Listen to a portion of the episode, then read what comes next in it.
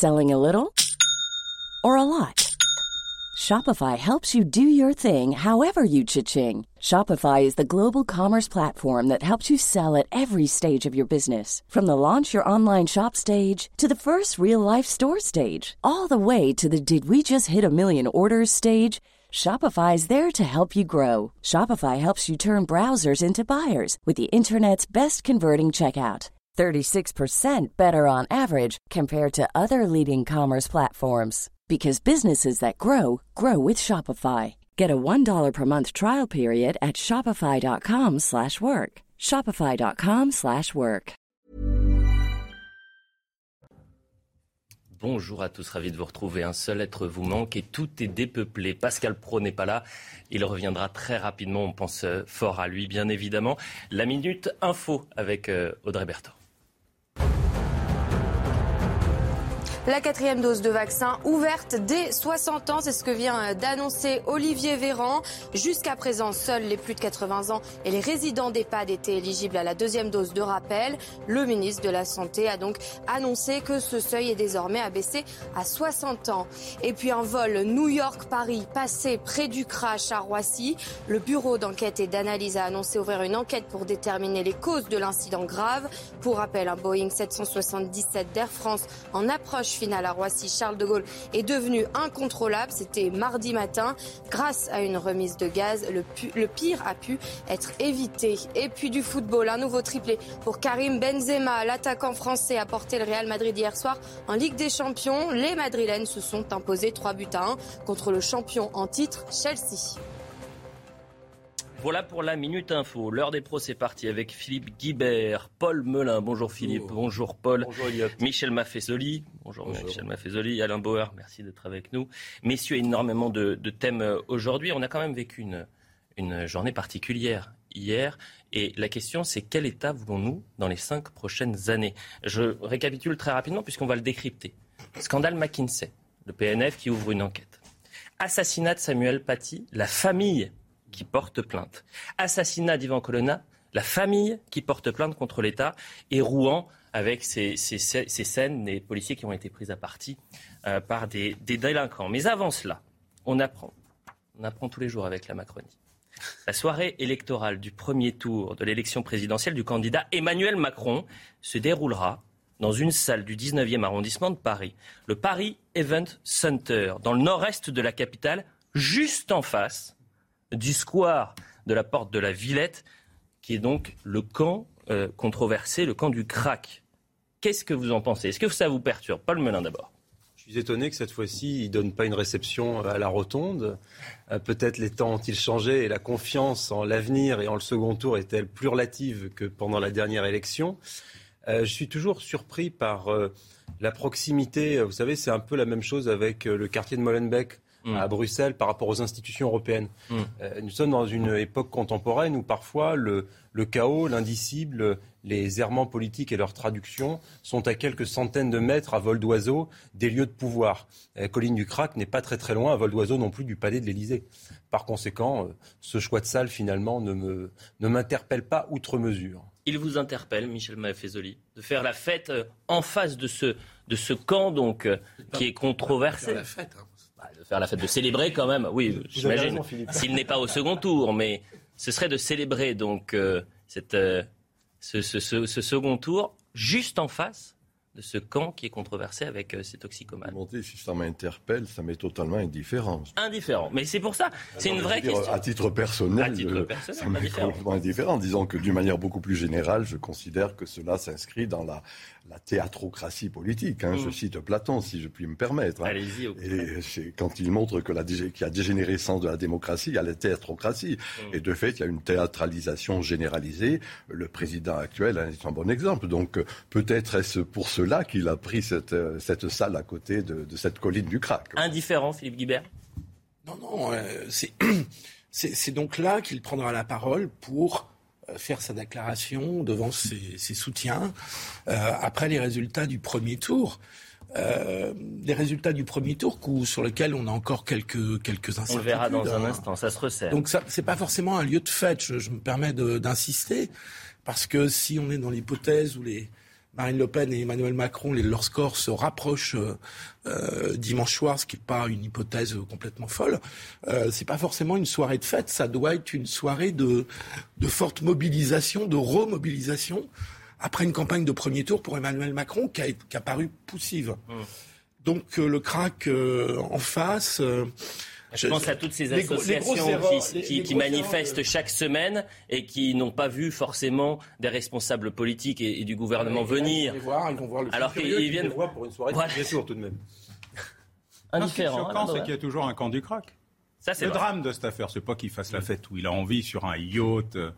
Euh, dans un restaurant 18 étoiles, à, à, la gloire a été un peu dévalorisé. Oui, mais je veux dire par là, ça, ça m'indiffère de savoir où quelqu'un qui pense avoir gagné ou réuni ses partisans se réunit. A priori, il fait son choix. Certes, certes tout est image et tout est symbole. Tout n'est pas toujours signifiant, mais je laisserai euh, Michel s'engager beaucoup mieux que moi sur ce terrain. Par contre, ce qui est dramatique, c'est faire la fête, ou en tout cas célébrer une victoire, ou, pas une victoire, réunir ses partisans, face à un des pires échecs de la politique sécuritaire et sanitaire de son propre gouvernement. Mmh. Je veux dire, il y a un, non-dit, un impensé terrifiant dans le fait d'avoir choisi euh, cet endroit-là, en tout cas d'avoir choisi un endroit en face d'un échec, d'un échec. Et donc, euh, je le dis, c'est un échec sanitaire, c'est un échec sécuritaire. Et là, je ne vois vraiment pas en quoi ça pourrait être un lieu euh, qui pourrait permettre de célébrer, euh, signifier ou indiquer quoi que ce soit, si ce n'est peut-être une arrière-pensée euh, qui, comme toujours, hein, rattrape parfois l'expression du moment. Mais c'est pas la, c'est pas la première fois l'inconscient. Hein, c'est un, sujet sur lequel des intervenants précédents, qui sont plutôt psy, ce que je ne suis pas, pourraient parler plus longuement. Non, et je rappelle mm. que vous êtes responsable du pôle sécurité, défense, renseignement, auteur de la criminologie pour les nuls, oui. et non psy. Je vais lui envoyer. Peut-être. leur envoyer. Ah, il y a du monde, hein. Il faut ah envoyer bah, à beaucoup de personnes. Hein. Je vais demander à l'éditeur de faire des choses, mais vous savez, le Conservatoire des arts et métiers, euh, nous, autres académiques, nous, sommes là pour transmettre du savoir afin que des gens prennent des décisions éclairées. Hmm. Donc si ça peut les aider à prendre de meilleures décisions. faire il y a 5 ans?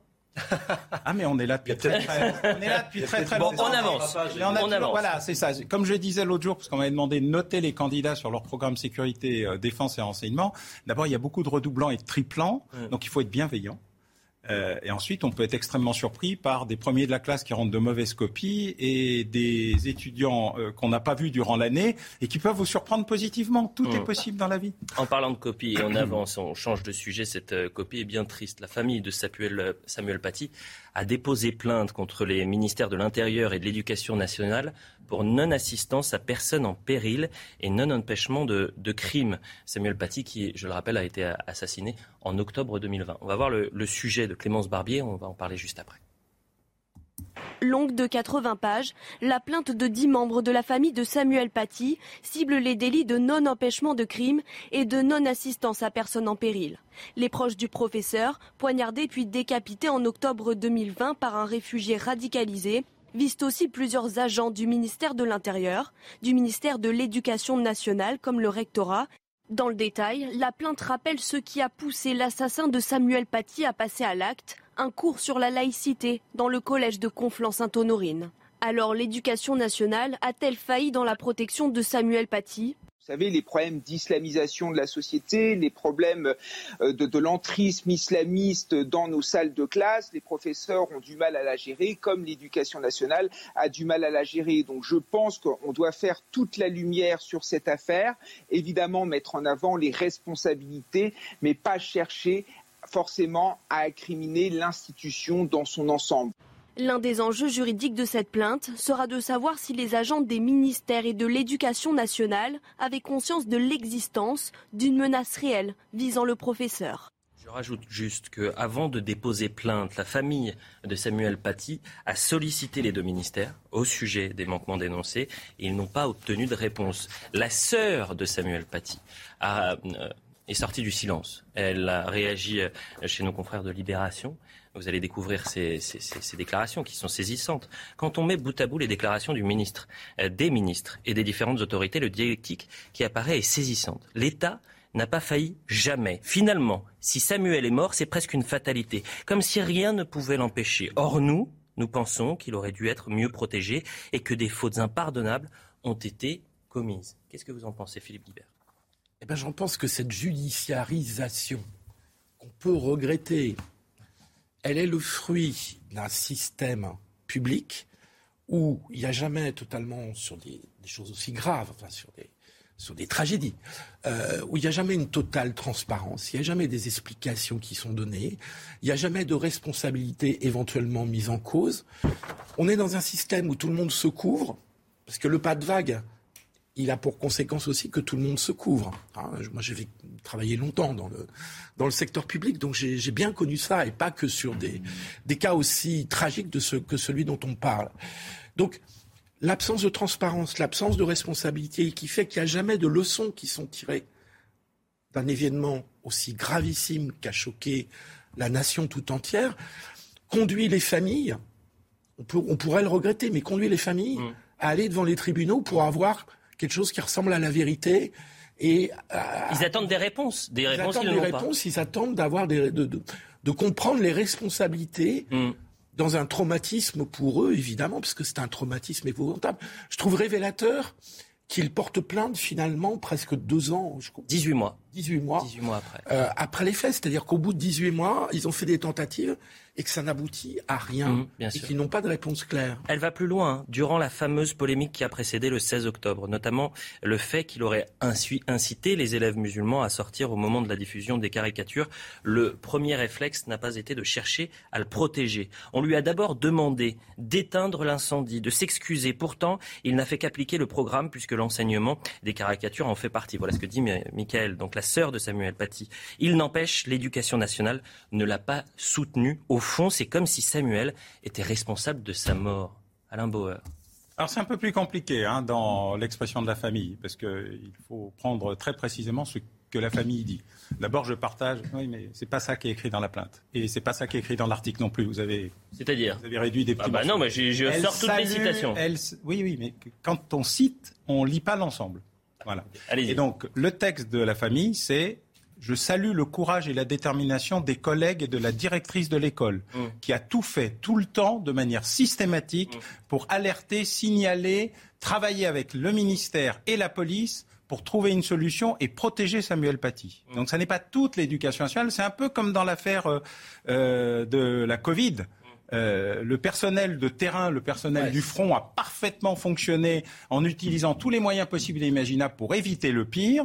Et dès que ça a commencé à remonter dans le système, nous avons eu. Alors pourquoi ils portent plainte?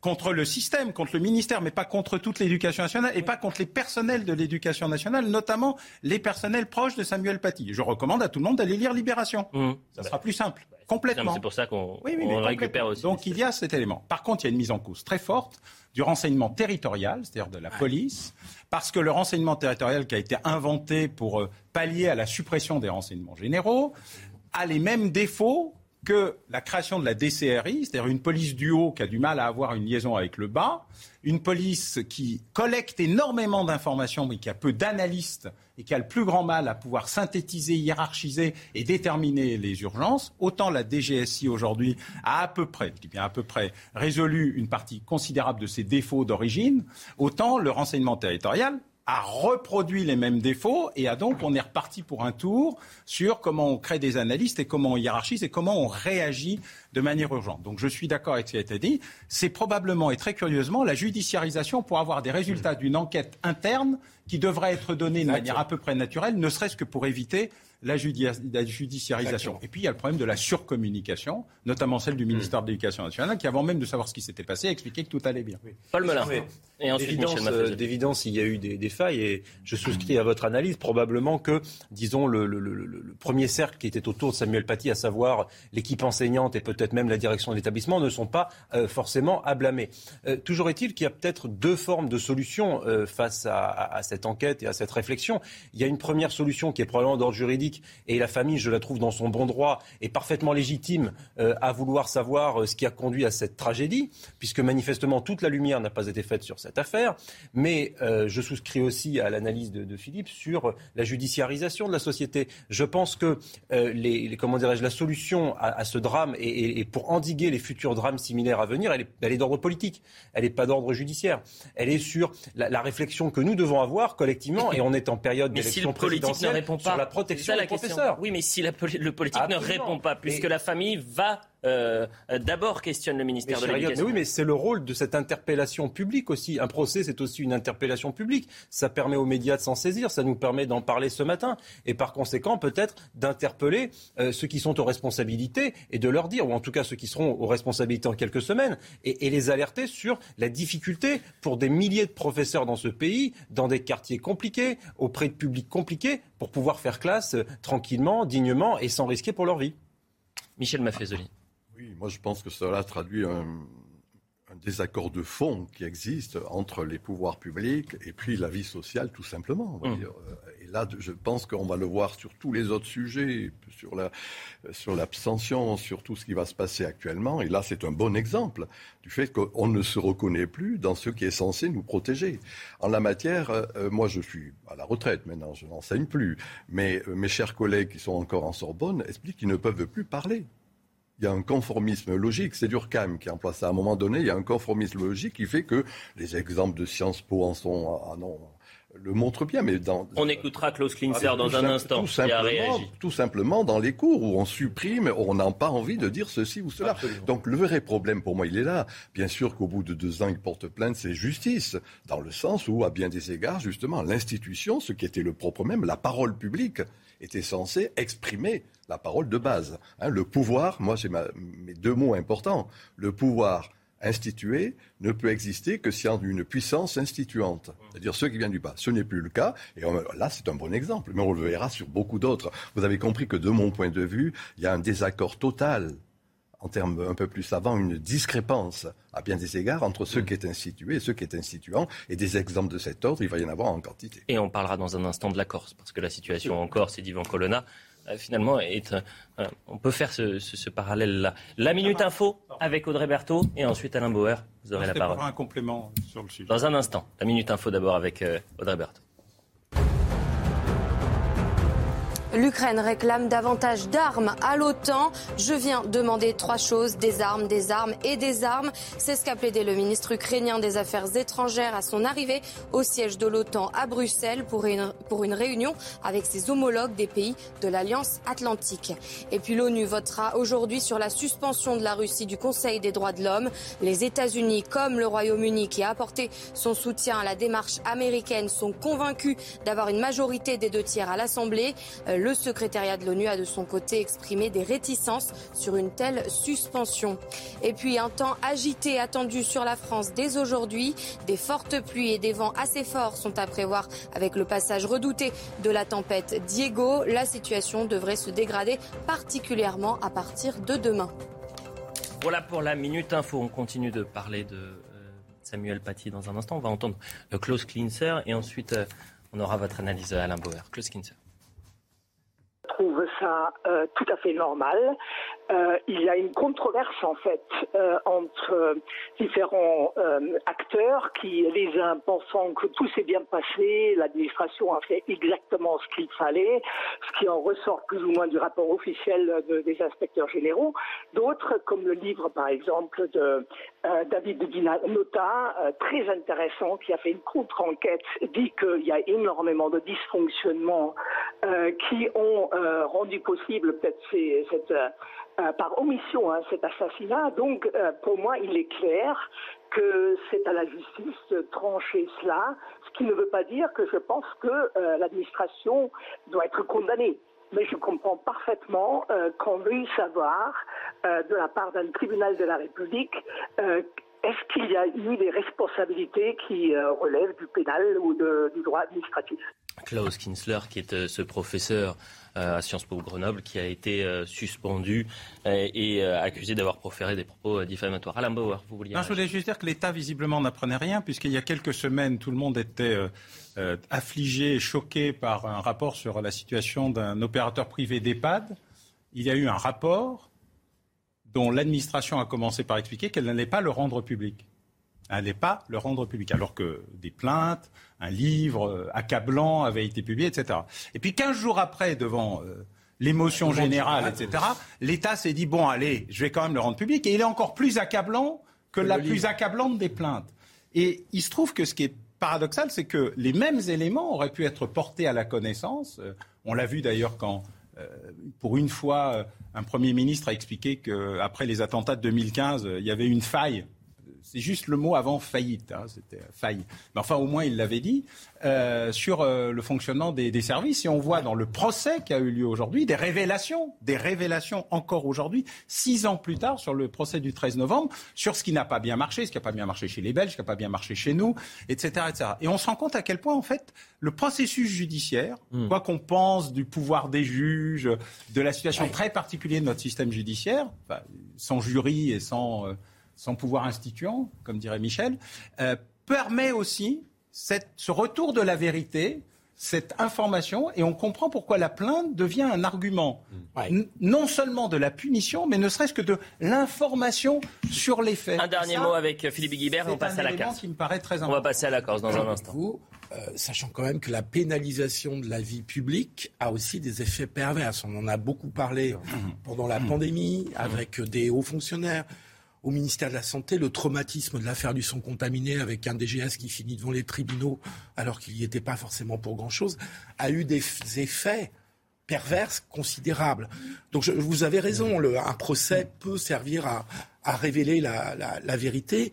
Mais moi, je préférerais qu'on trouve d'autres méthodes. Un dernier mot avec vous, Michel euh, Maffezoli. J'ai pouvoir instituant, j'ai des puissances. Oui, puissance, pardon. Important, important. Tout cela traduit, non, tout cela traduit le fait que, euh, suivant, hein, moi, ça, a été ma, ma thèse d'État quand j'étais tout petit, je montrais que le service public avait pris le public à son service. Mhm. C'est ça le vrai totalitarisme. Voyez et c'est ce dont on va, à bien des égards, excuser l'expression familière, crever. Mhm. Et c'est ce qui fait que d'une certaine manière, il va y avoir de plus en plus de plaintes contre ceux, ceux qui ont pris le public en leur service. Voilà, c'est tout. Et en la matière, euh, c'est Est-ce que vous trouvez que euh, l'assassinat d'Ivan Colonna, c'est euh, un exemple de cette situation-là oh ben, Je le pense. Moi, j'ai écrit là-dessus et j'ai montré qu'à bien des égards, il y avait encore une fois quelque chose qui faisait que la verticalité ne marchait plus. On y vient. Tout. La famille d'Ivan Colonna a donc euh, engagé, messieurs, une action euh, contre l'État. On est avec Noémie Schulz euh, qui va nous expliquer en quoi consiste cette plainte. bonjour Noémie. si j'ai bien compris, cette famille qui considère que l'administration pénitentiaire est juridiquement responsable de l'assassinat d'Ivan Colonna. Oui, juridiquement responsable de, sa mort. Ce sont ses parents, son frère, sa sœur, son épouse et ses deux enfants qui ont déposé effectivement cette plainte euh, devant le tribunal administratif de, Marseille. C'est un communiqué de leur avocat hier qui a euh, donné quelques euh, précisions, notamment le fait que c'est parce qu'ils ont vu de ces derniers temps les différents éléments d'enquête publiés dans la presse, parce qu'ils ont écouté aussi les auditions devant la commission des lois de l'Assemblée nationale. On a entendu le patron de l'administration pénitentiaire, Laurent Ridel, on a entendu l'ancienne directrice de la prison et l'actuel directeur qui était arrivé, on le rappelle, euh, la veille de l'agression d'Ivan Colonna, et que tous ces éléments n'ont fait qu'entretenir le soupçon selon lequel l'agression dont a été victime Ivan Colonna est en lien avec une série de dysfonctionnements. Voilà ce que dit l'avocat de, la famille euh, du militant euh, nationaliste corse. On se souvient, on, l'avait largement évoqué dans l'heure des pros, que devant les députés, l'ancienne directrice de la prison d'Arles avait notamment expliqué que Franck Elongabé était un détenu respectueux, courtois, avec certes des problèmes de comportement, quelques problèmes psy. Euh, or, le journal Le Monde a révélé euh, avant-hier euh, que son parcours carcéral, eh bien, il avait été émaillé d'incidents. Il avait frappé à plusieurs reprises des co-détenus. Il avait menacé un, surveillant. Il y avait aussi eu des nombreux signes de radicalisation. Or, tous ces éléments, eh bien, ils avaient été passés sous silence par l'administration pénitentiaire, en tout cas devant les députés. Maître Spinozzi qui écrit aussi que c'est maintenant un tribunal indépendant et impartial qui aura la charge de juger les liens entre l'inaction de l'État et la mort d'Ivan Colonna. Il réclame 200 000 euros de dommages et intérêts euh, pour Ivan Colonna et 100 000 euros pour chaque membre de la famille. Il, ajoute que le tribunal devra se prononcer dans l'année qui vient. Merci beaucoup Noémie pour ces précisions qui sont essentielles et, vous le verrez hier, on en parlera juste après la publicité, mais les tensions ont eu lieu euh, en Corse avec euh, un drapeau français également qui a été brûlé. Mais Michel Maffezoli, cette défiance vis-à-vis de l'État est aujourd'hui au cœur du, du sujet et de l'assassinat d'Ivan Colonna le dire d'une manière fort simple. C'est un scandale d'État? Oui, l'ordre public est devenu un désordre établi. donc c'est dans ce décalage entre ce qui est censé être euh, l'ordre, c'est-à-dire ce qui étaient nos institutions en tous les domaines, est devenu ce que je viens de dire, un désordre établi. Et là, euh, cela ne peut que susciter, et à juste titre, quelque chose qui va être des formes de soulèvement. Euh, revenons à saint, à saint Thomas d'Aquin, omnis autoritas a populo. Hein, toute l'autorité vient du peuple. Et cela, en l'oubliant, eh bien, cela aboutit à bien des égards au fait qu'il va y avoir un processus anarchisant de divers ordres qui vont s'établir. Jusqu'à ce que, justement, hein, l'anarchie, c'est l'ordre sans l'État. je rappelle, voilà. je rappelle votre ouvrage, votre ouvrage, l'ère des soulèvements, l'ère des soulèvements. La, la, publicité, on revient dans un instant, on continue de parler de la Corse juste après la pub. La suite de l'heure des pros dans un instant. Euh, on continue de parler de la, Corse, mais avant cela, euh, le point sur l'information avec vous, Audrey Berthaud. Top départ ce jeudi de la campagne déclarative de l'impôt sur le revenu. Pour la quasi-totalité des ménages français, la déclaration des revenus 2021 se fait désormais en ligne avec quelques nouveautés comme la revalorisation du baromètre kilométrique euh, décidé face à la hausse des prix des carburants. La date limite s'échelonnera du 24 mai au 8 juin.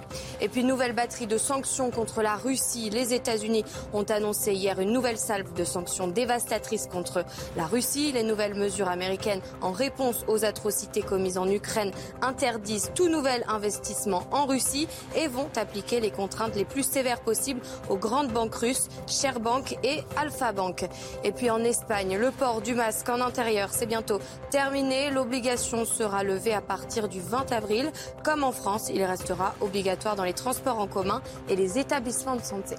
Voilà pour l'information. Philippe Guibert, Paul Melun, Michel Maffezoli et Alain Bauer sont sur ce plateau. On était en train de parler de la Corse juste avant la, publicité, euh, de euh, la famille d'Ivan Colonna qui donc euh, porte plainte contre l'État et l'administration pénitentiaire. Dans le même temps, il y a ces tensions euh, en Corse, puisque la colère continue de gronder.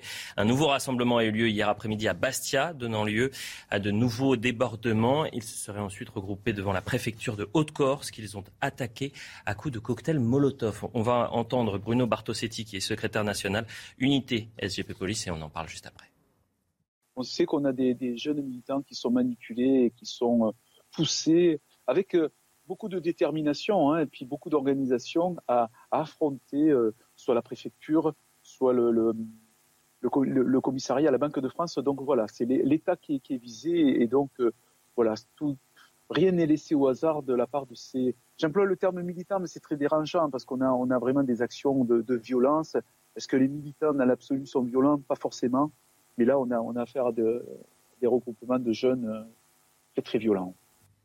Comment vous analysez, Alain Bauer, ces, euh, violences euh, en Corse aujourd'hui?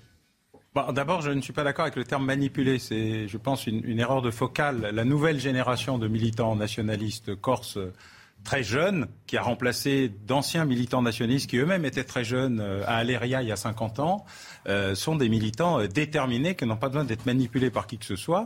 Ils appartiennent à une génération qui n'a pas connu justement les prémices de ces affaires, Aléria, etc. Ils sont face à une génération aujourd'hui qui est aux commandes de l'Assemblée de Corse, qui a des parlementaires élus en Corse et surtout qui a vieilli et dans lesquels ils ont la même déconnexion qui peut exister entre l'ancien monde et le nouveau monde tel qu'on la connaît sur le continent, sauf qu'ils veulent aller encore plus loin et obtenir, eux, non pas une autonomie, mm. mais une indépendance de la Corse. Et ils sont l'élément le plus bruyant, le plus déterminé, le plus violent pour des raisons politiques, c'est de la violence politique. Euh, et ils n'ont pas besoin d'être manipulés pour cela. Et d'ailleurs, on le sent bien, car quand vous discutez avec des responsables nationalistes, autonomistes, euh, anciens, qui ont connu ces mêmes pulsions un il dit non, mais les jeunes, c'est bien pire que nous il y a 30, 40 ou 50 ans, et en plus, nous ne les contrôlons pas. Et une partie du problème, c'est quand on parle en Corse, on parle avec les institutions et les administrations, on n'a pas compris qu'il y avait une autre génération militante, plus déterminée, plus dure, plus violente, et qu'il va falloir aussi trouver leurs moyens de leur parler aussi. Et qui pousse les élus responsables à une certaine surenchère dans l'instrumentalisation de ce, du drame, hein, de la tragédie qui s'est déroulée dans la prison euh, d'Arles. Euh, moi, je voulais revenir juste un petit peu en arrière par rapport aux déclarations qui ont été faites par les deux directeurs, la directrice de la prison d'Arles hmm. et le directeur actuel de la prison d'Arles, devant la commission d'enquête de l'Assemblée nationale. Ce que nous apprend l'article du Monde dont parlait Noémie Schulz tout à l'heure, c'est qu'ils ont passé sous silence la série de faisceaux d'indices qu'il y avait sur la pas dire mentir par omission, des euh, des faits extrêmement graves qui montraient que l'assassin avait euh, de nombreux faits violents à son actif sur fond de radicalité religieuse. Et je trouve que c'est gravissime pour la crédibilité de l'État que euh, ces deux directeurs, l'ancienne et l'actuelle, aient passé ces faits sous silence.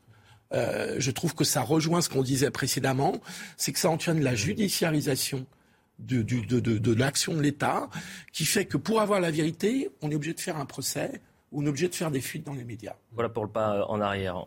Mais pas en arrière, deux pas en avant avec Michel Maffezoli sur les, la jeunesse, cette euh, jeunesse corse de plus en plus violente. Euh, peut-être répond-elle tout simplement, c'est mon sentiment, à la violence totalitaire de l'État. Hein. Je rappelle que les slogans qui sortent dans ces manifestations, c'est État français assassin. Que rappelle-t-il Ce qu'était Pasquale Paoli en son temps, hein, c'est-à-dire quelque chose qui rappelait au fait que la nation, qu'est-ce que la nation? Excusez-moi de le dire en latin encore, nascere. On peut faire l'émission en latin, si vous voulez. J'aime bien le latin. Bien. Euh, Pascal Pro aussi aime bien. Il se, moque, il se, moque, de mon latin de cuisine. Mais en la matière, Nacher, c'est euh, la nation, c'est naître à un endroit donné. Mm. Et il se trouve que cette jeunesse est en train de retrouver cela, la tradition fondamentalement. Mm. Vous voyez, c'est-à-dire non plus la République une et indivisible, mais la Respublica, la chose publique, à partir d'une mosaïque, de mm. quelque chose qui fait qu'il puisse y avoir une cohésion, quoi qu'il y ait de l'indépendance. Alors, euh, est-ce que c'est l'indépendance? Est-ce que c'est l'autonomie? Moi, je suis pas là-dessus compétent pour en parler, mais enfin, je tiens euh, la, la, cette violence-là contre justement ce qui est un peu un ordre établi. Eh bien, rappelle encore une fois c'est, c'est cette vieille tradition où l'on est. Hein, et, et de fait, dès le moment où il y a une violence de l'État, elle est réelle cette violence totalitaire. On l'oublie par trop. Celle, je dis bien violence totalitaire. Hein, celle encore une fois. Alors, alors pour vous tranquilliser, je vais dire totalitarisme doux.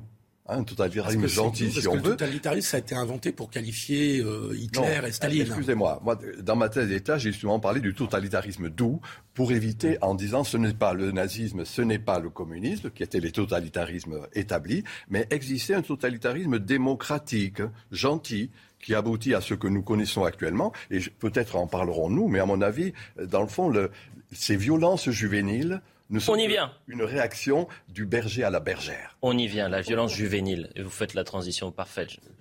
Parce qu'à croire que vous êtes rédacteur en chef de cette émission, moi, Michel Maffezoli. Excusez-moi, en 2019, c'est un dada à réfléchir sur la violence. En 2019, 66 000 délinquants de moins de 15 ans ont été impliqués dans des affaires traitées par le parquet. Les délinquants sont de plus en plus jeunes. Il y a un chiffre qui est saisissant. Plus de 407 plus 407 en 5 ans.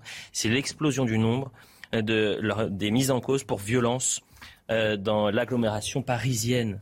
Des mises en cause euh, pour violence dans l'agglomération parisienne. Voyez ce sujet de Clémence Barbier et on en parle de cette violence juvénile. Vol, agression ou meurtre, les délinquants sont de plus en plus jeunes, souvent mineurs, et de plus en plus violents. Selon les chiffres de l'INSEE et du ministère de l'Intérieur, en 2019, 66 140 délinquants de moins de 15 ans ont été impliqués comme auteurs dans des affaires traitées par les parquets. Dans 28% des cas, ils ont été principalement interpellés pour des vols, 25% pour des agressions et 10% pour des atteintes sexuelles. Ce rajeunissement de l'ultraviolence s'explique par un manque de fermeté de la justice, selon ce policier. On est face à des voyous aguerris qui ont l'habitude en fait d'être spécialisés dans les agressions, dans les vols, qui savent qu'en plus s'ils sont mineurs, eh ben ils n'auront pas de difficultés parce que dans le code de procédure pénale il y a une sorte de totem d'immunité pour les mineurs. Donc tout ça fait que ça rend aujourd'hui le travail des policiers compliqué parce qu'en plus on a une réponse pénale qui n'est pas parfois à la hauteur de ce qu'on peut attendre. Dans l'agglomération parisienne, la situation ne fait qu'empirer avec l'explosion de la délinquance des mineurs étrangers isolés. Le nombre de leurs mises en cause pour violence a explosé de 407% en 5 ans. Interpellation des délinquants, je le répète, de moins de 15 ans, 28% pour vol, 25% pour agression, 10% pour atteinte sexuelle, et puis cette délinquance des mineurs étrangers isolés, plus 407% en 5 ans, Alain Bauer. Alors, il y a plusieurs choses. D'abord, il se trouve que la statistique est en général l'art le plus élaboré du mensonge, donc il faut toujours la prendre avec des pincettes. Euh, j'ai dirigé l'organisme qui était censé euh, rendre transparent les statistiques du ministère de l'Intérieur. Euh, disons que dix ans après, on n'est qu'au début du commencement de quelque chose qui ressemblerait à quelque chose. D'abord, euh, qu'est-ce qu'un mineur? Qu'est-ce qu'un mineur? C'est un mineur à 17 ans et demi, c'est pas un mineur à 11 non, ans. On parle des, mineurs, des, délinquants de moins de 15 ans. De moins de 15 ans, oui, non, mais j'indique que qu'est-ce qu'un mineur? Bon, mais restons Deuxièmement, sur le oui, voilà. Deux, historiquement, on ne sait pas l'augmentation par rapport à quoi? Parce qu'avant, l'adolescence, ça n'existait pas. Un mineur, c'était l'âge de la communion. On était majeur à l'âge de la communion et pas mineur. Donc ça n'a pas explosé et ça n'est pas le chiffre le plus important de l'histoire et euh, rien n'a commencé la semaine dernière. Mais il y a une évolution et donc il faut mettre de côté les vols qui ne sont pas un sujet vol n'est pas une violence et la violence qui en est un. L'agression, l'agressivité des mineurs est un sujet absolument marquant, notamment les tentatives d'homicide, les coups et blessures violents pouvant entraîner la mort mmh. sont des sujets qu'il faut isoler. Il y a une évolution, non pas de sentiment d'insécurité, mais du climat d'insécurité, particulièrement du climat de violence, c'est-à-dire de passage à l'acte, y compris mortel, lié à trafic de stupéfiants, qui est un sujet beaucoup plus important mmh. que tous les autres, contrôle du territoire lié au trafic de stupéfiants, et puis des espaces de prédation, c'est-à-dire on passe du contrôle du territoire à, la radia. Et il y a là une évolution extrêmement inquiétante, et elle est indiscutable. Et pour ce qui est des mineurs étrangers, ce qui est le, sujet le plus important, et je terminerai là-dessus, de ce que disait le représentant des commissaires de police, notre politique pénale est parfaitement incohérente parce qu'entre rien et trop, elle ne sait rien faire. Moi, je pense que nous payons les conséquences d'une société et peut-être même d'une civilisation occidentale euh, à la fois sans limite et à la fois sans frontières, ce qui va un peu ensemble. C'est-à-dire que, euh, comme le montre Régis Debray dans l'éloge des frontières, en abaissant les frontières, on a créé des frontières du, du, coin de la rue, des frontières du digicode, des frontières de la caméra de vidéosurveillance, et nous avons fait rentrer effectivement une nouvelle délinquance qui a subi ou vécu des choses très différentes, qui euh, parfois vient de théâtres de guerre, etc. etc. Et ça, c'est en partie une justification, ce son frontiérisme, euh, de la violence des mineurs non accompagnés ou des mineurs isolés notamment. Et puis ensuite, une société sans limite, parce qu'effectivement, la déconstruction des valeurs, la déconstruction des autorités morales, la déconstruction des structures traditionnelles, euh, je pense, nous expose, et ça rejoint aussi d'ailleurs la violence d'un certain nombre de jeunes gens en Corse, à une forme de société sans limite, une forme de société dans laquelle, si vous voulez, les structures ont été effacées. Et je pense que la conjonction de ces deux phénomènes, c'est là-dedans que se place la cause de cette explosion. Et je ne voudrais euh, ni minimiser, ni relativiser ces chiffres, ni relativiser, je pense, la, violence euh, du réel et, son aspect euh, profondément chaotique. Et je pense qu'il y a un certain nombre de solutions politiques qui pourraient être mises sur la table. On est encore une fois en période présidentielle. Les maisons de correction fermées ou semi-fermées, par exemple, pour les mineurs. Je serais curieux d'avoir votre avis, cher Alain Bauer, sur le sujet. Mais moi, je pense que ça peut être une partie de la résolution du problème. Il ne s'agit pas de mettre tout le monde derrière les verrous, mais il y a quand même un vide en termes de réponse pénale. Euh, il y a beaucoup de policiers qui m'en ont informé et qui me disent, mais parfois, on arrive à mettre le grappin sur un jeune délinquant de 15 ans, 14 ans, 16 ans, et puis il nous dit, euh, allez vous faire voir, de toute façon, j'irai pas en prison. Bah, bien sûr, et donc, il faut trouver des solutions C'est la difficulté, c'est cette réponse pénale pour le mineur euh, de, moins de 15 ans qui n'est pas adapté Mais en tout cas, euh, quelque chose qui pourrait renvoyer au regroupement communautaire. Hein. on a peur des tribus en France. Or, il se trouve que c'est là, à mon avis, qu'il peut y avoir une solution. Mais permettez-moi quand même, j'habite dans le 5e arrondissement, je suis tranquille, hein, donc ce point de vue. Mais il n'en reste pas moins que, pour moi, le sang va couler il faut le savoir, et que ce n'est que la réponse logique à une asepsie de la vie sociale une hygiénisation. Quand justement on ne sait pas, la vieille idée d'Aristote, catharsis, si on ne sait pas purger, trouver des moments où ça purge, mm. eh bien ça devient pervers. Là encore une fois, hein, en latin, pervia, ça prend des voies détournées. Moi je me souviens m'être battu à l'époque, c'est un peu anecdotique ce que je dis, mais contre une ministre, je ne sais plus, assez sotte, je crois que c'était Ségolène Royal, qui avait fait euh, une loi contre le bizutage. Et j'avais polémiqué en ce sens en disant, bien sûr, faites ça, etc. Ça va amener des choses beaucoup plus perverses. Et de fait, actuellement, dans les grandes écoles, mes chers collègues m'expliquent qu'il y a, euh, dans les week-ends d'intégration, euh, des, des, violences sexuelles, euh, mm. des beuveries on ne peut plus, etc. Vous voyez ce que je veux dire C'est que dans le fond, une société qui a voulu par trop hygiéniser va aboutir exactement en son contraire. C'est en ce sens que les violences que l'on voit actuellement des jeunes générations ne sont, encore une fois, je le disais tout à l'heure, que la réponse du berger à la bergère. On a aussi la, sensation que dans cette violence, il n'y a plus de, limite, Philippe Guibert, qu'à chaque fois on passe un cap. Je ne sais pas si c'est l'hygiénisation ou si c'est la diffusion, comme le disait Alain Bauer, des trafiquants de drogue. Euh, je pense que c'est un cancer extrêmement dangereux pour la société, peut-être le plus dangereux. Un de ceux dont on a le moins parlé dans cette campagne présidentielle, vous disiez que vous aviez regardé le programme sécurité des candidats. Je ne sais pas si, j'ai pas l'impression que les candidats ont identifié ce sujet-là comme étant peut-être le sujet ou un des sujets majeurs euh, de l'insécurité et cette violence. Euh, cette agressivité de la part des jeunes, euh, vous disiez vous-même qu'il est, c'est un dérivé des trafics de drogue ou c'est une conséquence. Et, et, et, ça, je ne vois pas la politique globale qui doit être sécuritaire, mais pas seulement sécuritaire, qu'on est capable de mettre en place Bien sûr. Contre Qu'est-ce qu'on fait Moi, c'est. Excusez-moi, moi je redonne ce chiffre. Bien sûr, je redonne ce chiffre. Il ne faut pas essentialiser le problème. La délinquance des mineurs étrangers isolés, plus 407% en 5 ans, explosion du nombre de leurs mises en cause pour violence dans l'agglomération parisienne, Michel Maffezoli. Moi, je maintiens une société équilibrée, c'est des sociétés qui savaient faire les fêtes des fous, les carnavals, des processus d'inversion. Un point, c'est tout. Et quand on ne sait pas ritualiser la violence, l'homéopathiser, elle devient perverse. C'est ce qui nous tente. C'est pour ça que je dis le sang va couler. Parce que tout simplement. Mais dans combien de temps le sang va couler quand vous dites, quand vous dites les, le imbéciles, sang... les imbéciles qui portent des masques, hein, qui acceptent la muselière, ah. les gestes barrières, se donnent ah. un coup de ah ouais, poing plutôt vois, que ouais. serrer Ah la bah, main. avez... Et tout à l'avenant. Il y a un homme qui va, vous, qui va vous plaire tout à l'heure. C'est Marc Menant Ah qu'on ben reçoit. L'inquiétante euh, histoire des vaccins. Non, mais ce, vous voyez, c'est pour vous dire que dans le fond, dès le moment, c'est pour ça que je dis hygiéniser, aseptiser. Imbécile dans le sens latin du terme. Imbacili, c'est-à-dire Ah ceux qui n'ont pas pardon, les deux bâtons du bon sens et la droite raison. Vous n'avez pas compris que c'est une émission Non, mais je- bien sûr, latine du bon sens et la droite raison réunis. Voilà Je pourquoi. Voilà, et jeudi prochain, ça sera en grec. D'accord En grec ancien. En grec ancien. La semaine Ah, prochaine, ça sera en grec ah, ancien. La minute info avec Audrey Berthaud. L'État a-t-il sa part de responsabilité dans la mort de Samuel Paty? La réponse est oui pour dix membres de sa famille qui portent plainte contre les ministères de l'Intérieur et de l'Éducation nationale. Selon eux, ils n'ont pas protégé Samuel Paty malgré la menace qui pesait sur lui avant son assassinat. Et puis de nouveaux débordements hier soir en Corse. Des dizaines de militants nationalistes cagoulés se sont attaqués à la préfecture de Haute-Corse à Bastia. Ils ont jeté des cocktails Molotov, allumé des incendies et brûlé un drapeau français.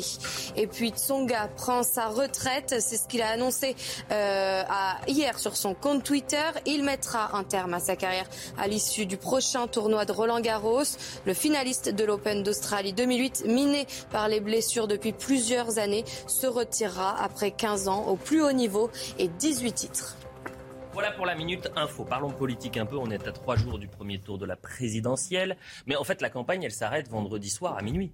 C'est-à-dire qu'on est à un peu plus de 24 heures de la fin de la campagne. Une campagne, il faudra la débriefer, cette campagne. Jamais on a vu une campagne aussi rapide et euh, sans peu de, de fond, énormément de forme. une campagne? Ah, C'est la question que j'allais vous poser, cher Alain. Bauer. Le sondage Opinionway, quotidien pour CNews. Regardez Emmanuel Macron qui est en tête avec 26%. Euh, Marine Le Pen, 22%. Jean-Luc Mélenchon est à 16%. Jean-Luc Mélenchon qui gagne un point encore. Valérie Pécresse et Éric Zemmour sont à 9%. Yannick Jadot à 5%. Et puis euh, derrière, c'est Fabien Roussel qui est à 3% seulement. Euh, Jean Lassalle, 3%. Nicolas Dupont-Aignan, 3%. Anne Hidalgo, euh, 2%. Philippe Poutou et Nathalie Arthaud à 1%. Et puis l'hypothèse du second tour entre Emmanuel Macron Marine Le Pen, ça se resserre encore. 53, 47. Un tout dernier sondage qui est assez intéressant et qui donne la couleur de cette campagne présidentielle. 66% des Français et qui veulent changer de président. Ça ne veut pas dire que 66% des Français ne voteront pas pour euh, le favori. Mais ça veut dire que certains vont voter par défaut. C'est-à-dire que comme le casting est particulièrement faible, ils disent bah, entre la peste et le choléra, bah, je, je choisis la- soit la peste, soit le choléra. Philippe Guéder. Oui, je sais pas. Le casting est faible.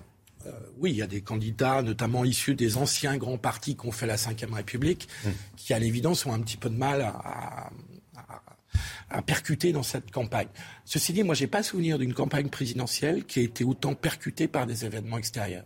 On a eu le Covid au moment des fêtes jusqu'à la mi-janvier, ce qui a retardé le, le démarrage, le déclenchement de cette campagne. On a eu évidemment l'invasion de l'Ukraine, ça, tout le monde a bien ça en tête. Et on a quand même l'inflation, l'augmentation des prix, qui occupe une place importante légitimement dans les médias et dans l'esprit des gens, surtout qui ont du mal à boucler les fins de mois, et qui du coup a réduit un peu les sujets sur lesquels les, candidats pouvaient parler, parce que prenez Marine Le Pen qui fait une campagne euh, maline, elle ne parle que de pouvoir d'achat. Restons sur ce chiffre. 66%, Michel Maffezoli, des Français qui veulent changer de président. Autre enseignement dans cette étude, euh, Opinion euh, CSA, pardonnez-moi pour CNews, euh, ce sont les plus jeunes qui euh, souhaitent qu'Emmanuel Macron quitte la présidence. 79% des 18-24 ans et 74% des 25-34 ans. Vu que vous êtes dans cette tranche, Michel Maffezoli. Moi, je suis un vieux mec. Ah non, pas du tout. pas du tout. Alors, comment vous expliquez? C'est 60... Mais non, 66% des Français qui veulent changer de président. été vieux, c'est ce qui m'a permis d'être sage. Alors, racontez-moi. Je, je, rencontre quasiment tous les jours des jeunes générations qui viennent me voir, des jeunes gens qui viennent me voir. Aucun ne va voter et encore euh, ce soir, demain et après-demain, d'hiver à Pérou, il y a quelque chose de cette sorte. Qu'est-ce que ça veut dire, ça? Ça veut dire que tout simplement, ben, l'idéal démocratique ne fonctionne plus. Qu'est-ce que c'était que l'idéal démocratique quand cette grande dame de la pensée, Anna Arendt, le propose Elle dit j'ai une représentation philosophique, un corpus d'idées, J'arrive à vous convaincre, vous me mm. donnez votre voix, mm. représentation politique. Mm. Actuellement, c'est de la théâtralité qui est en jeu. Donc, du coup, on ne suscite pas le logos, la, la raison, on suscite le pathos le, hein, ce que vous disiez tout au début, hein, le, euh, ils vont se rassembler dans telle salle de spectacle, etc. C'est du pathétique. C'est pas quelque chose qui met l'accent sur la raison. Et du coup, il va y avoir des kilos, euh, à mon avis, d'abstention. Ce qu'on ne dit jamais, moi je le dis souvent, on me tient absolument pas compte. Les non inscrits sur les listes électorales entre 15 et 20% Si bien qu'actuellement, si monsieur, euh, les non inscrits sur les listes électorales, hein, c'est-à-dire quelqu'un se... plutôt le chiffre de 8 Non, non, c'est un peu plus. Excusez-moi, peut-être que j'exagère. c'est un peu plus à mon sens. Et voyez, il faut additionner tout cela. Et du coup, ben, euh, en gros, le politique, quand Platon, puisqu'on on parle grec, hein, quand Platon euh, parle de la démocratie de la cité athénienne, il dit celui qui sait gérer la maison, sa maison hum. pourra gérer la maison commune. Or, actuellement, ce n'est plus le cas. Et du coup, bien cette attention. Moi, dans mon petit village de Sévenol, euh, il y aura le 11, euh, le 11 avril une marche, euh, une dame de, mon voisinage atteinte du Parkinson va faire une marche en marche hein, pour lutter, enfin pour signaler ce qu'il en est. Le 11 avril. Et ce sera intéressant de voir cette marche pour la vie. Ah, il y aura 200 ou 300 personnes. Qu'est-ce que la veille, il y aura comme, euh, comme électeur À mon avis, bien moins. Vous voyez, c'est ça qui est important. On avance. Quand on ne sait pas euh, euh, penser, vivre le quotidien, eh bien, on est abstrait. On Très vite, Paul Melun, et ensuite on parle de McKinsey. Juste d'un mot sur le, le, duo ou le duel, c'est au choix, entre Emmanuel Macron et Marine Le Pen qui est en train de se préfigurer. C'est pour moi le dernier acte aussi de la déstructuration de notre clivage politique et de notre vie politique qu'on a connue durant toute la Ve République. Et là, il y a quand même dans cette présidentielle euh, l'acte final d'un fait politique majeur dans la Ve République. Mmh. Euh, Philippe en parlait. Euh, Anne Hidalgo et Valérie Pécresse, à elles deux, dans les enquêtes d'opinion, elles font à peine 10%, à peine, les deux grands partis qui ont structuré notre vie politique. Vous voulez pas réagir sur le 66% des, des Français qui veulent changer de président? Ça vous intéresse pas Je pense que la façon dont la question est posée, il y a aussi un petit biais parce que très franchement, vous demanderiez ça sur François Hollande, Nicolas Sarkozy, peut-être même jadis sur François Mitterrand ou Jacques Chirac, vous auriez eu le même résultat. Si on demande aux gens est-ce que vous préféreriez quelqu'un d'autre ou est-ce que vous êtes vraiment satisfait, très peu de gens vont dire ah oui, je suis très satisfait du président de la République. Réfléchissons à l'abstention. Abstention, plus de 30% euh, potentiellement. Alain Bauer, je vais vous faire réagir dans un instant sur l'affaire politico-judiciaire de McKinsey. Euh, je rappelle que le parquet national financier a ouvert une enquête préliminaire pour blanchiment aggravé de fraude fiscale dans l'affaire McKinsey. Un rapport sénatorial avait accusé d'évasion fiscale le cabinet américain, cabinet auquel le gouvernement a fait appel pour des missions de, conseil au cours du quinquennat. On va écouter le président de la République qui a réagi hier aux 20h de TS. C'est très bien que le juge, les contrôleurs fiscaux se saisissent d'une affaire quand on dit qu'il y a une entreprise qui aurait fraudé. La justice ne se saisit pas de l'usage de cabinet de conseil. Elle se saisit d'une fraude, fiscale. Donc ça, c'est très bien. ont choqué beaucoup de Français qui ont découvert bah, moi aussi, cette pratique. moi aussi, ça me choque. Si c'était excessif en France, on le verrait. On a recours beaucoup moins que les Allemands ou les Britanniques, deux à trois fois moins que nos voisins. Donc il faut faire attention à ce que ça ne remplace pas le travail de nos fonctionnaires. Ça, c'est fait. Que ça respecte les règles des marchés publics, que ce soit utilisé à bon escient. Et ça vient de tomber, Bruno Le Maire, le ministre de l'économie, euh, qui annonce que McKinsey paiera finalement tous les impôts qu'il devra en France. Alain Bauer, ça vous fait sourire bah, Je suis toujours fasciné que quelque chose d'aussi normal que de payer ses impôts. On vient d'ouvrir d'ailleurs la partie euh, déclaration pour euh, le commun des mortels, nous ici. Euh, il soit nécessaire d'un rapport du Sénat, de dénégation ministérielle, d'un agacement présidentiel, puis d'une ouverture d'enquête pour qu'on dise, eh bien, en fin de compte, la normalité va s'appliquer. Et donc, ceux qui doivent payer l'impôt, on ne sait pas combien d'ailleurs, mais l'impôt, euh, vont le faire. Non, je trouve pathétique l'idée que, y compris la comparaison me semble pathétique, parce que euh, la France est un État central lourd, compliqué, structurel. Euh, et qui n'a rien à voir avec la comparaison avec des États fédéralisés mmh. qui ont des processus très différents des nôtres. Donc comparaison ne vaut pas raison, et alors là en particulier. Et deux, moi j'ai rien contre le fait d'avoir recours à des cabinets de conseil s'ils sont utiles. Le problème c'est quand on décortique le rapport du Sénat, c'est la liste des missions inutiles qui est choquante c'est pas tellement les missions utiles qui peuvent être payées. Euh, pourquoi pas D'ailleurs, l'État ne peut pas tout faire. Et d'ailleurs, heureusement euh, qu'il ne fait pas tout, même s'il a la, pulsion irrésistible de devoir le faire. Euh, par contre, ce qui est terrifiant, c'est la liste des sommes payées inutilement, comme l'on lit le rapport de la Cour des comptes tous les ans, avec la liste des ouvrages d'art qui ne sert à rien, des dépenses inutiles, des gâchis, etc. L'impôt, c'est utile et nécessaire à condition qu'on en fasse quelque chose d'utile et nécessaire. Là, je trouve que toute la séquence est tragique. Et pourtant, certains disent que c'est un, non-sujet. Et pourtant, certains disent que c'est un non-sujet, notamment du côté de la Macronie. Merci beaucoup, Alain Bauer. Vous allez. le maire vient de le répondre. C'est un sujet. Peut-être un peu tardivement. Euh, je rappelle votre dernier ouvrage, La criminologie pour euh, les nuls. Merci beaucoup, Alain Bauer, parce que Marc Menant va prendre euh, votre place, comme au foot, remplacement à la 60e minute, puisqu'il reste la dernière demi-heure. On va parler l'inquiétante histoire des vaccins. Vous avez vu que la dose de rappel, la deuxième dose de rappel est ouverte pour les plus de 60 ans. c'est reparti. la quatrième dose, en fait. C'est la quatrième dose, évidemment. Mais comme si, si vous dites quatrième dose, vous parlez d'acupuncture. Si vous dites deuxième dose de rappel, là, ça reste de. Michel s'est inscrit et en plus, il aura un masque gratuit. La pub Suite de l'heure des pros avec. Euh, euh, Philippe Guibert, Paul Melun, Michel Maffezoli et Marc Menant nous a rejoint. Marc Menant, vous êtes journaliste évidemment à CNews, auteur de histoire des vaccins. On va jouer à se faire peur dans cette dernière partie parce qu'on va parler de la crise sanitaire, de cette euh, dose de rappel, deuxième dose de rappel pour les plus de 60 ans. J'imagine que ça doit vous plaire, Marc Menant. Et puis on va parler aussi de ce vol New York-Paris. Mais avant cela, la Minute Info avec euh, Audrey Berthaud. Audrey. La menace russe sur le Donbass. Regardez ces toutes dernières images. La ville de Severodonetsk dans l'est euh, ukrainien a été la cible de bombardements hier. Les autorités ukrainiennes appellent les habitants à évacuer immédiatement toute la région du Donbass, devenue la cible numéro un de Moscou. Les pays riches vont puiser 120 millions de barils de pétrole supplémentaires dans leurs réserves afin de tenter de calmer les cours secoués par la guerre en Ukraine. C'est ce qu'a annoncé hier son directeur exécutif sur Twitter. Enfin, en Australie, de nouvelles inondations frappent le sud-est du pays. Sydney, la plus grande métropole du pays, est sous l'eau. Les routes ont été transformées en torrents, des voitures se noient et le niveau des eaux continue de monter encore ce matin. Voilà pour la minute info. Je le disais donc, on va jouer un peu à se faire peur. Qui a peur de l'avion autour du plateau? Moi, un petit peu. Un petit peu, c'est-à-dire euh, à combien? Sur une échelle de 1 à 10 Décollage, j'ai peur. Atterrissage, j'ai peur. Pendant, je me repose.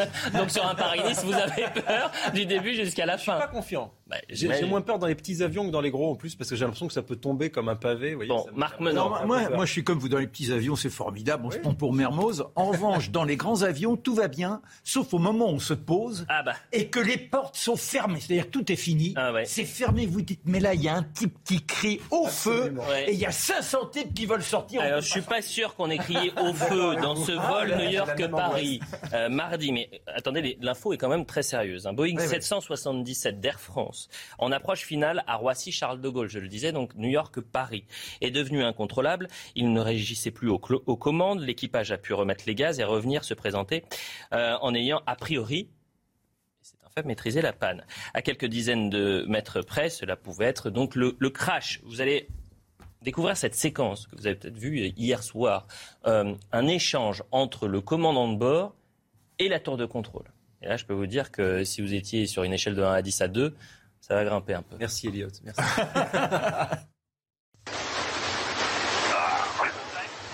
oui. Stop, stop. Air France 0 Je vous rappelle, je vous rappelle. Air France Hôtel Whisky, stoppez la montée 1500 pieds immédiatement. Oui, on stoppe 1500 pieds.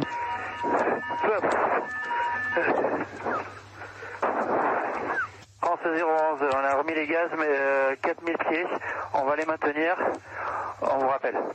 Et à France 011, on a remis les gaz, donc un problème de commande de vol, l'avion fait à peu près n'importe quoi. Oh, on ne fait à peu près, bah, c'est rassurant. On est en direct avec un, passager de ce vol, donc New York-Paris. Bonjour, Edouard, est-ce que vous m'entendez? Oui, très bien. Bon, Edouard, racontez-nous ce qui s'est passé donc mardi lorsque vous étiez en train d'atterrir à l'aéroport Roissy-Charles de Gaulle. Bah, très simplement, on était en approche, on arrivait même en avance.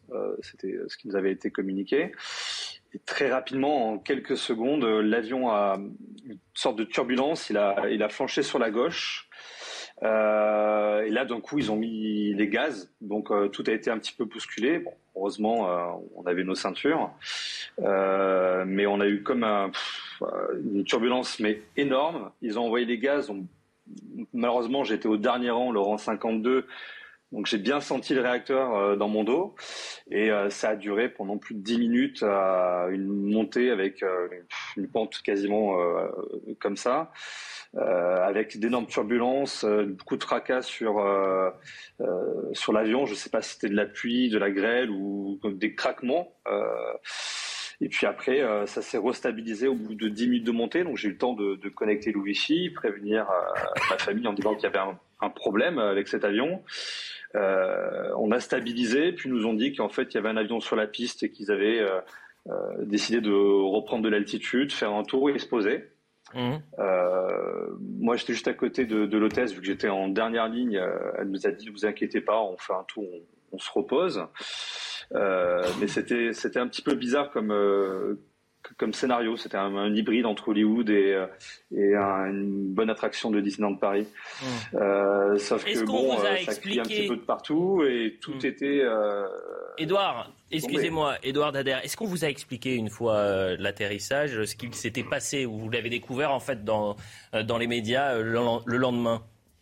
En fait, on nous a absolument rien dit. C'est-à-dire que euh, quand il y a eu cette turbulence, euh, il y a eu comme un moment de flottement à vide où l'avion, il a, euh, je sais pas qu'on appelle ça un appel d'air. Euh, donc on a, on était attachés, mais on s'est tous un petit peu surélevé. D'un coup, ils ont re remis les gaz.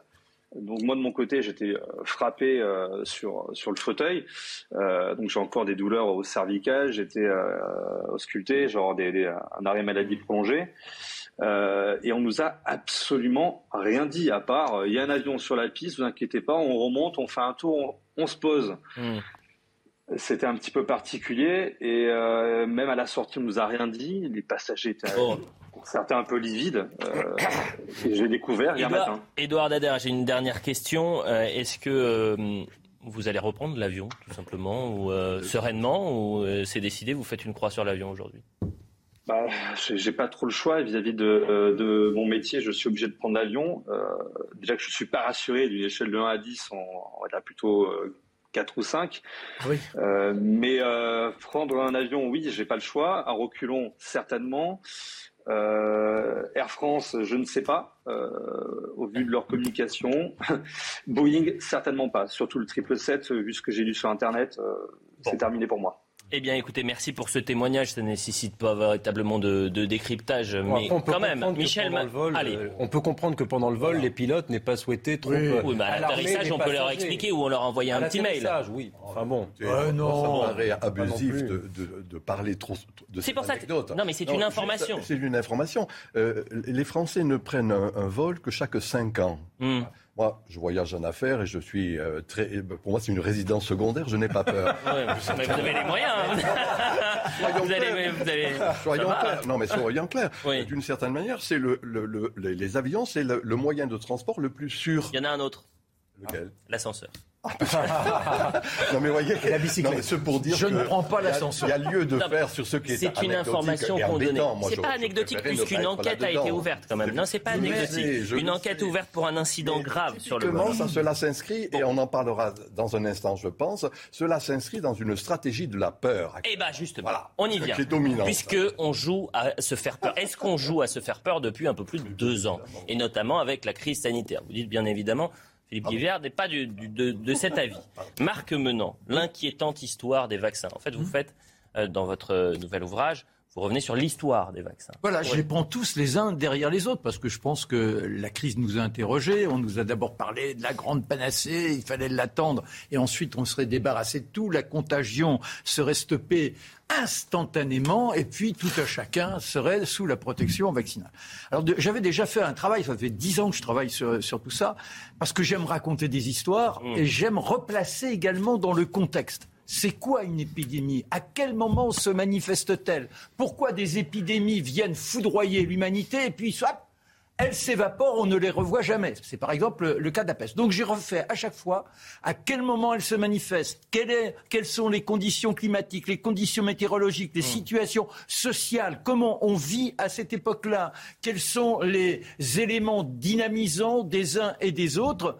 Et est-ce qu'il y a plus une catégorie qui est touchée par l'épidémie qu'une autre? C'est-à-dire, est-ce que le peuple, en général, est plus frappé que les nantis? Les nantis. Restons sur la terreur, parce que vous en parlez de ce climat de terreur en 2020. Hmm. Avril 2020, voilà ce que vous écrivez. Du jour au lendemain, chaque soir, le directeur général de la santé, Jérôme Salomon, promu comptable croque-mort en chef, entonna la litanie des chiffres macabres. Durant, durant des mois, euh, la glaçante cérémonie euh, inoculatrice de la terreur, terreur relayée par les sommités des grands hôpitaux sans distinction de spécialité. Voilà. On a alimenté cette peur. Ah oui, bah, c'est une évidence. Avec euh, les conséquences, n'oublions pas les travaux de Charcot. À la Salpêtrière, on est à la fin du 19e siècle, comment la psyché a une induction directe sur notre physiologie?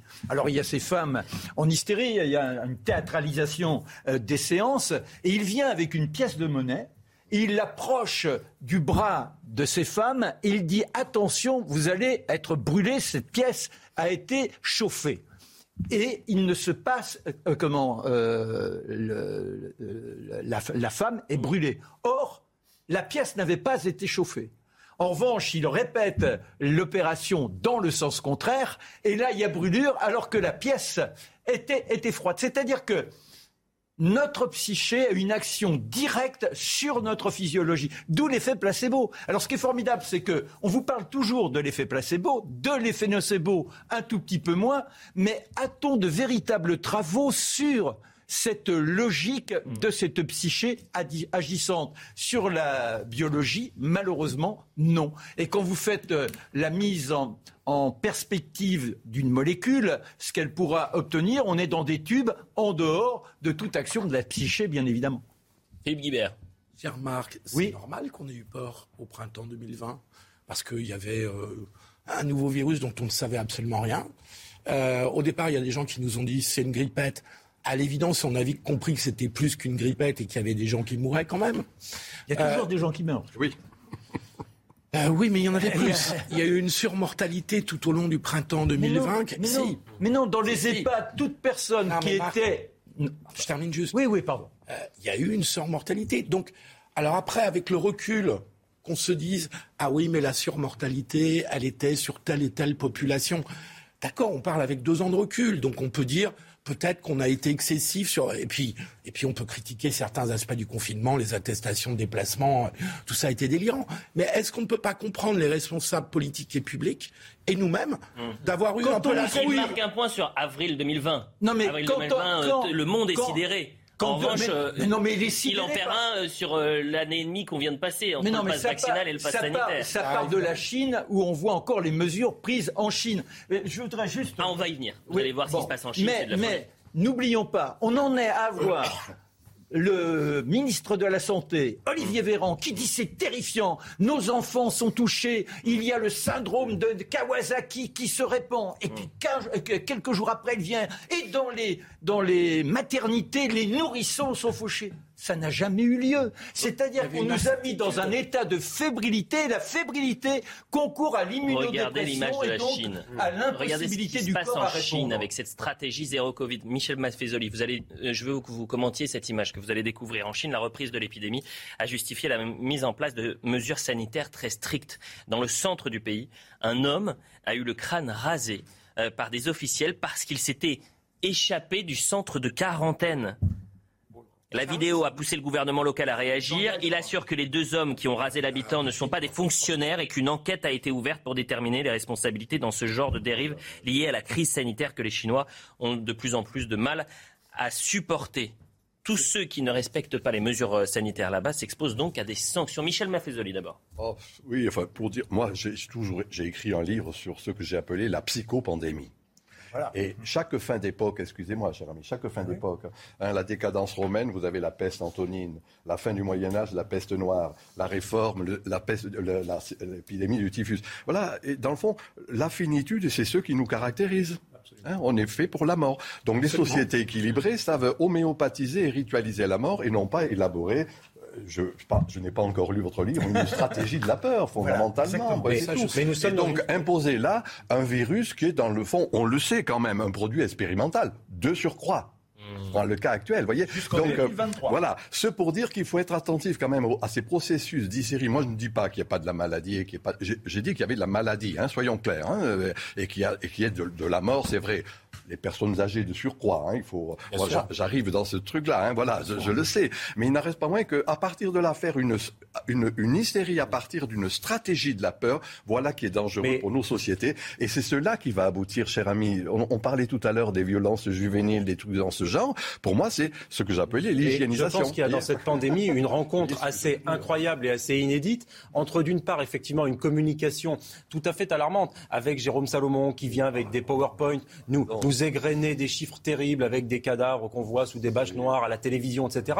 Et en même temps, comme dirait l'autre, de l'autre côté, de la part de nos compatriotes, une société dans laquelle la mort n'est plus ritualisée effectivement, une société technique, mécanisée de déclin du religieux. Et ce cocktail terrible fait effectivement entre une civilisation plutôt qui se dirige vers l'hygiénisme, je vous rejoins totalement, et des dirigeants politiques qui, à certains égards, communiquent en conséquence et communiquent tout de même dans un cadre tout à fait anxiogène. Ah eh bah, on a, vous on a découvert des stars grâce à la crise sanitaire. inquiète. On a découvert des, gra- des stars grâce à la crise sanitaire. La Minute Info, Marc Menant, on continue de parler de votre euh, bouquin juste après, puisqu'on joue à se faire peur dans cette dernière demi-heure avec l'inquiétante histoire des vaccins. La Minute Info avec vous, Audrey. Euh, L'État a-t-il sa part de responsabilité dans la mort de Samuel Paty La réponse est oui pour euh, dix membres de sa famille qui portent plainte contre les ministères de l'Intérieur et de l'Éducation nationale. Selon eux, ils n'ont pas protégé Samuel Paty malgré la menace qui pesait sur lui avant son assassinat. Le député MJ Del Guerab, jugé pour la violente agression d'un responsable PS.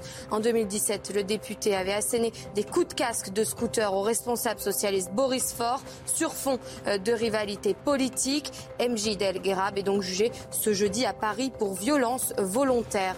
Et des affrontements entre supporters marseillais et grecs ont été évités de justesse hier soir en amont euh, du match entre l'Olympique de Marseille et le PAOK ce soir en quart de finale de Ligue Europa Conférence.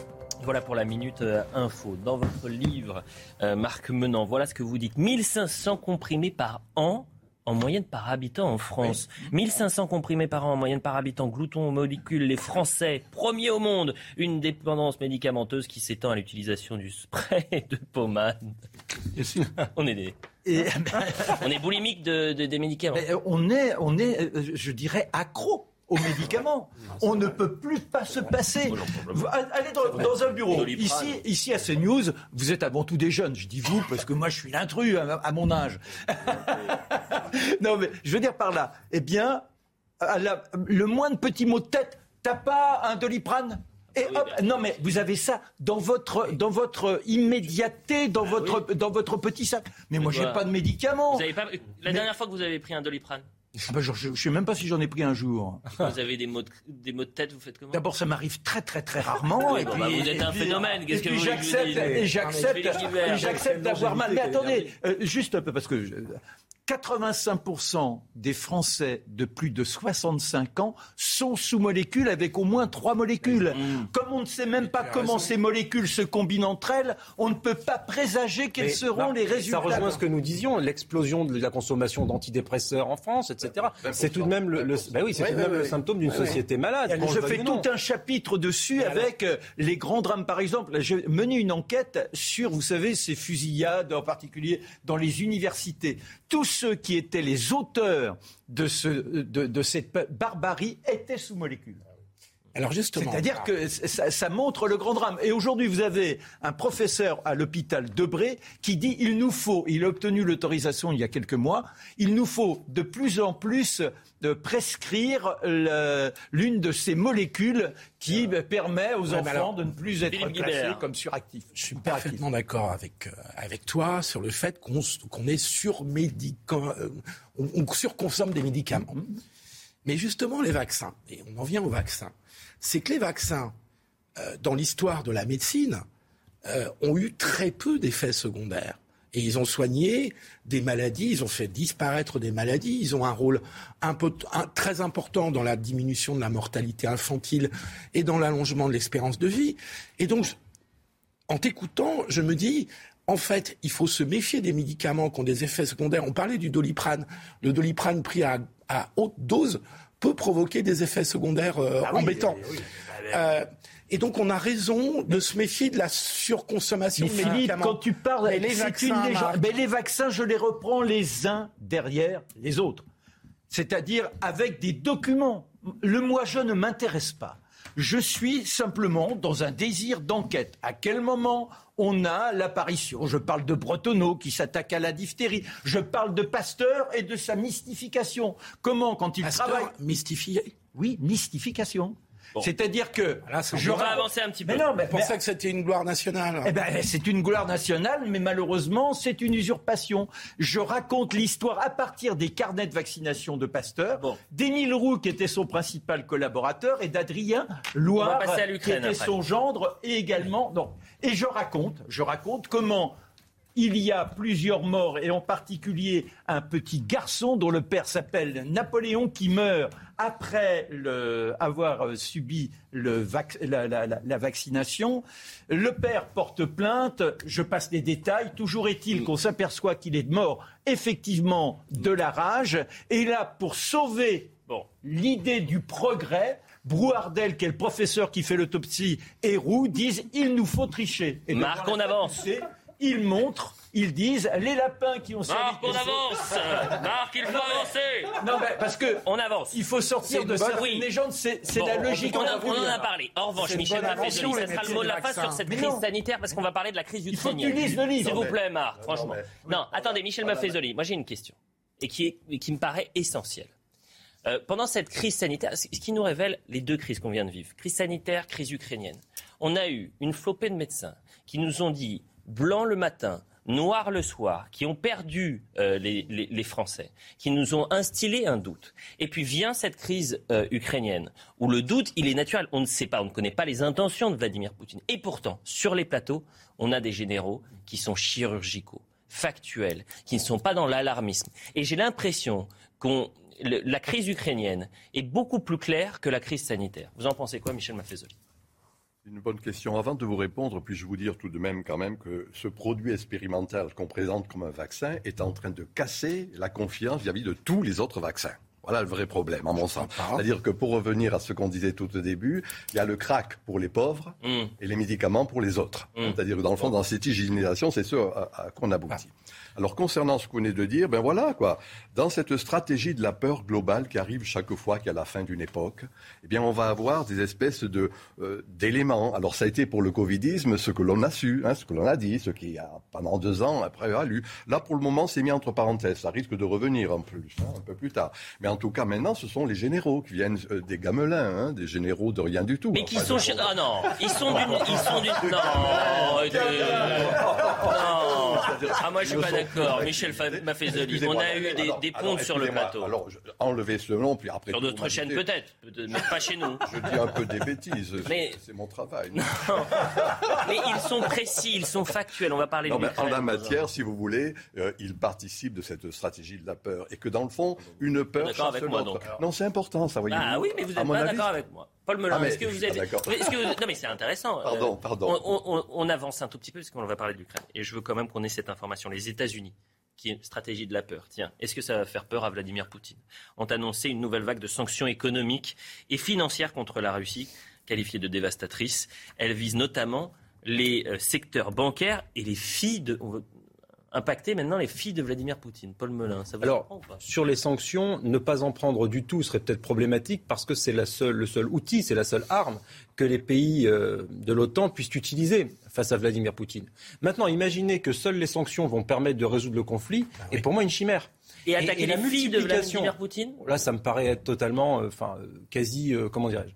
Il y a dans la personnification du mal et de l'adversaire, et notamment chez Joe Biden, en expliquant que Vladimir Poutine est un boucher, en, évoquant Vladimir Poutine comme la figure tutélaire du mal, mm. ça ne sert strictement à rien, et ça ne sert surtout pas à la désescalade, bien au contraire, ça peut même engager une contre-violence qui sera bien pire que le mal, et par conséquent, je pense que pour le coup, la stratégie d'Emmanuel Macron, qui consiste à continuer, quoi qu'on en pense, à communiquer avec Vladimir Poutine, est meilleure que la stratégie de Joe Biden, qui est une stratégie un peu belliciste à l'emporte-pièce, où Joe Biden, au détour d'une question d'un journaliste, se retourne Ah oui, c'est un boucher, il commet des crimes contre l'humanité, etc., sans aucun égard pour une forme aussi de rapport à la diplomatie qui, à mon sens, demanderait beaucoup plus de mesures. Et que nous enseigne l'histoire?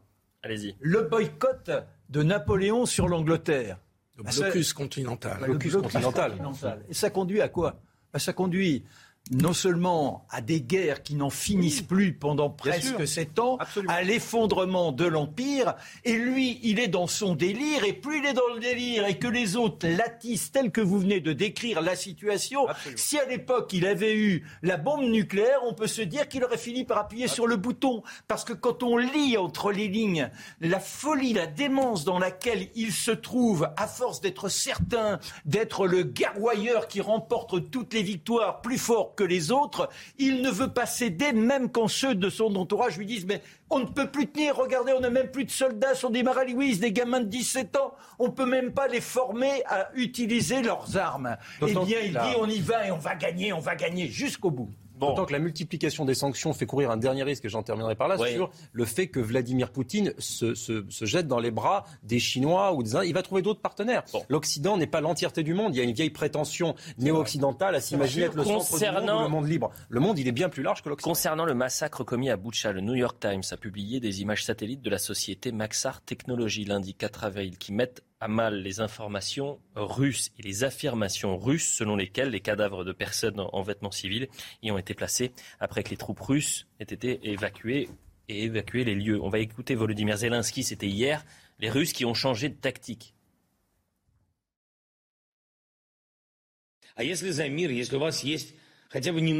Si vous vous battez pour la paix, si vous avez au moins un peu honte des actes des troupes russes en Ukraine, c'est un moment crucial pour vous, citoyens russes.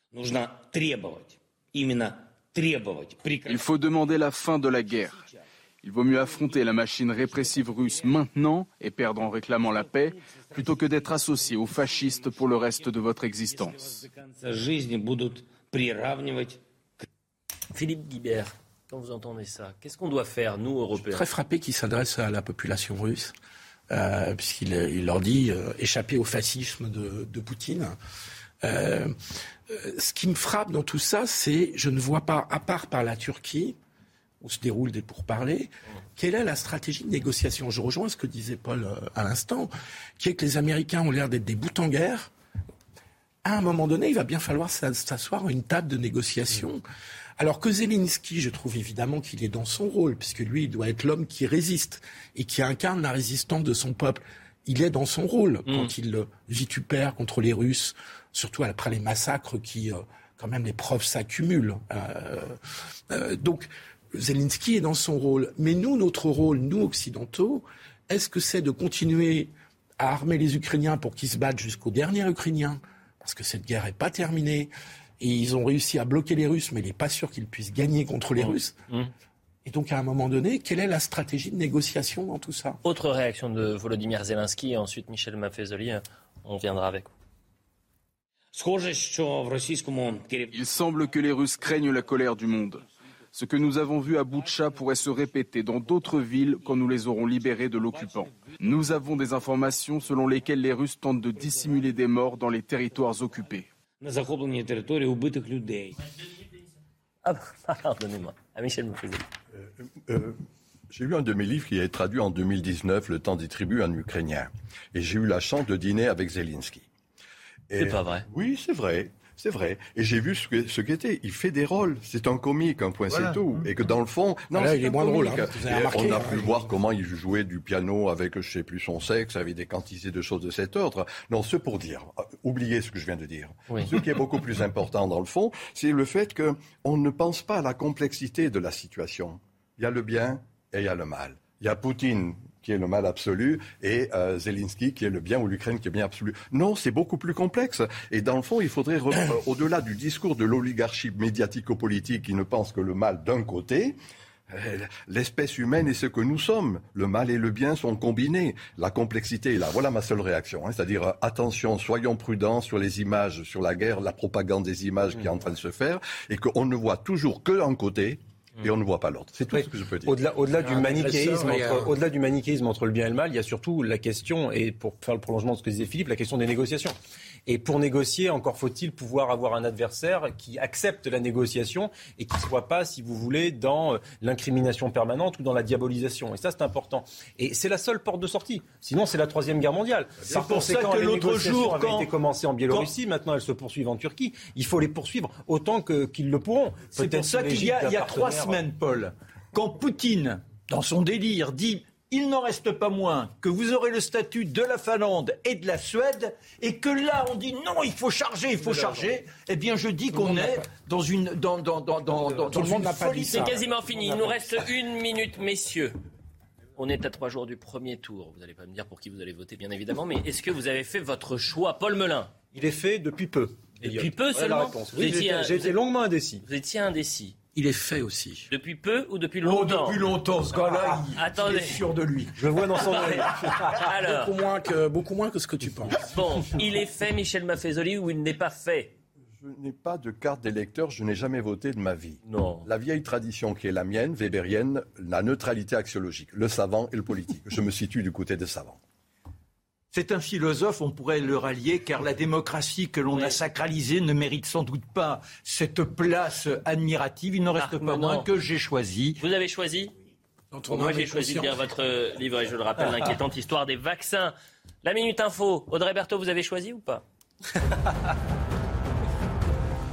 vers une hausse considérable des prix du papier toilette, un nouveau produit de consommation courante touché par la hausse des prix. Pour Michel-Édouard Leclerc, cette hausse pourrait atteindre 30%. Et puis après un bug informatique pour Parcoursup, un délai de 24 heures a été accordé aux candidats pour finaliser leur dossier. La plateforme permet, vous le savez, aux lycéens de, aux lycéens de terminale et aux étudiants de première année de déposer leurs vœux de poursuite d'études dans l'enseignement supérieur. Et puis, c'est une scène devenue banale à New York. Regardez, la police a démonté hier un campement de sans-abri sur un trottoir de Manhattan, mais aucun SDF n'a accepté d'être relogé dans l'un des foyers de la ville, jugés trop nombreux. Voilà pour la minute info. C'est donc terminé. C'est allé si vite et c'était vraiment un plaisir d'être avec vous. Euh, je le dis, j'ai commencé comme ça. Un seul être vous manque et tout est dépeuplé. Pascal Pro va. Salut Pascal. Salut Pascal. Il va Salut Pascal. Pascal. Donc, euh, il va revenir. il va revenir très rapidement. Pascal. Euh, et puisqu'on a joué à se faire peur et qu'on a parlé du, euh, du de ce, ce vol New York-Paris, il y a un film sur MyCanal que je vous invite à à voir, c'est euh, Boîte Noire avec Pierre Ninet. Ah, exceptionnel. à la réalisation, c'était Laurent Pratt. Au son, c'était Noah. À la vision, Ludovic Lieber, Marine Lançon et Arthur Muriot qui ont euh, préparé cette émission. Et puis, euh, joyeux anniversaire à Catherine Berthaud, la maman d'Audrey Berthaud qui fête son oh anniversaire. Catherine, joyeux anniversaire. anniversaire. Merci. Paul Melun. Oh, ah non, non, en latin, s'il vous plaît, Michel. en latin. la suite dans un instant avec Jean-Marc Morandini.